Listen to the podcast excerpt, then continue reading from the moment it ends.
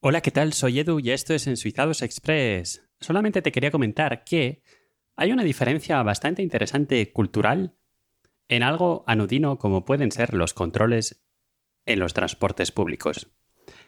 En Suiza, eh, uno entra directamente en el metro, en el autobús, incluso en el tren, sin validar el título de transporte, porque no hay torniquetes, no hay puertas, ni hay ningún tipo de barrera física. Uno entra sin más y se parte de la base que uno entra ya con su ticket comprado y por tanto, pues ya estaría.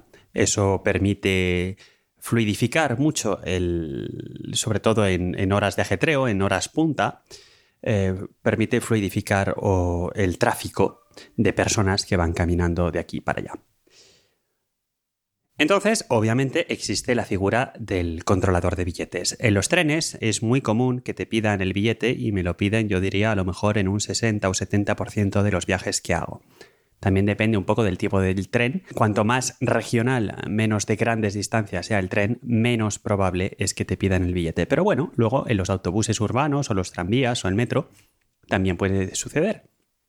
Y en este sentido, me gustaría destacar la diferencia de, finalmente de filosofía y de actitud que hay entre los controladores de Ginebra y los controladores de Lausana.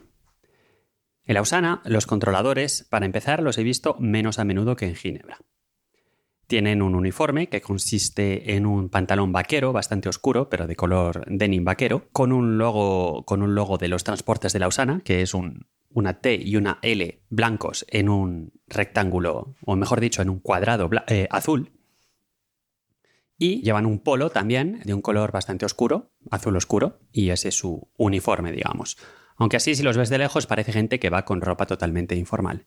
Entonces, pues ellos entran en el, por ejemplo, en el metro, entran en una estación, van pidiendo, entran a lo mejor tres o cuatro en el metro, van pidiendo los billetes, a ti, gracias, tal, tal, tal, y claro, yo si no hubiera pagado el billete, los veo ya venir, veo que están pidiendo a la gente, entonces lo que puedo hacer es bajarme en la siguiente estación. De hecho, sucede que a lo mejor se suben en una estación, van pidiendo los billetes y llega a la siguiente estación y se bajan.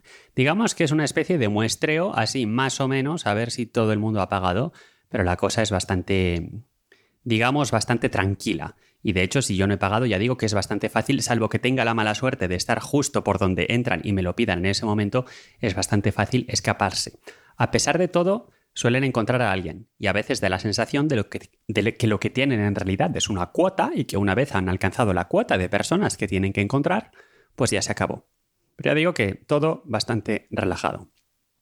Obviamente el, sistema tarifario en Suiza está bastante integrado, hay múltiples eh, títulos de transporte que valen, así que aunque lo, tengas en una tarjeta sin contacto, lo tengas en un trozo de papel, lo tengas en un mensaje de móvil, lo tengas en una aplicación, tienen todo lo necesario para en ese momento, en directo, comprobar que tu billete es válido y si no es válido, eh, digamos que directamente te pueden, te pueden cobrar ya la multa. Ahí porque tienen el lector de tarjetas y todo lo que hace falta. También te van a tomar los datos porque se hace un registro de la gente que no paga, así si no pagas dos, tres, cuatro veces, pues van a ser más severos contigo. El controlador de tren, por hacer el viaje desde Lausana juntos en tren hasta Ginebra, el controlador de tren, pues eh, bueno, pues es, exhaustivo, va de vagón en vagón, en general las paradas están bastante separadas, entonces si lo ves entrar en tu vagón, pues sabes que te va a tocar. Y en ese caso hay poca escapatoria. Pero es verdad que eh, depende mucho del carácter del revisor pero suelen ser bastante flexibles y hacen un, juicio de valor si, ven que realmente se te ha olvidado, que tienes un abono en general y que te acaba de caducar, en fin, cosas así. Si te conocen incluso del trayecto, aunque yo la verdad es que soy muy mal fisonomista, son más simpáticos. Si determinan que la actitud es de fraude, pues claramente no te vas a escapar. Y si son menos simpáticos, pues van a aplicar la norma al pie de la letra, lo cual es su derecho, y tampoco te vas a escapar. ¿Cómo sucede en Ginebra? Bueno, pues en Ginebra es muy divertido, porque me ha pasado ya varias veces en el tranvía, porque recordad que la única ciudad de Suiza en la que hay metro es Lausana. Entran todos en el tranvía, y cuando digo todos es fácilmente 15 tipos, ¿vale? Se abre una puerta del tranvía solo.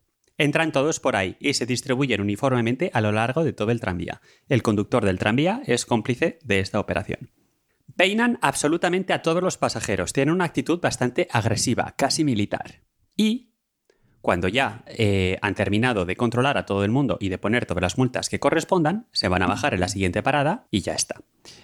Es curioso, y cuando ya han terminado de controlar a todo el mundo y de poner todas las multas que corresponden, se van a bajar en la siguiente parada y ya está.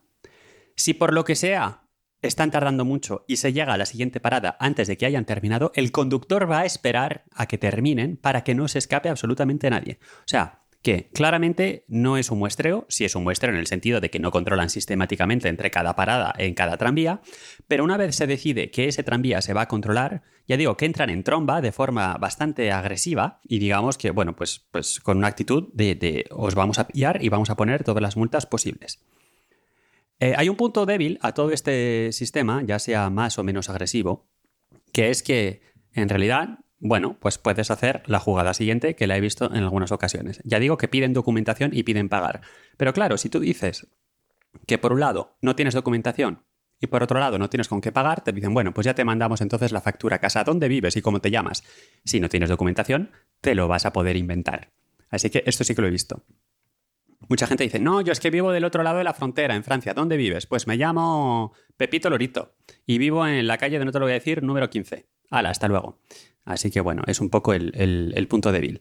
No tienen derecho a buscar si realmente la persona tiene sus documentos y si la persona realmente tiene con qué pagar, así que basta con decir no tengo efectivo, no tengo tarjeta, no tengo papeles, para escaparse del asunto. Y esto es todo lo que te quería contar. La diferencia de mentalidad, la diferencia de actitud, la diferencia de aproximación al tema del control de billetes entre Lausana, más relajado, y Ginebra, mucho más agresivo. Nos escuchamos. Un saludo.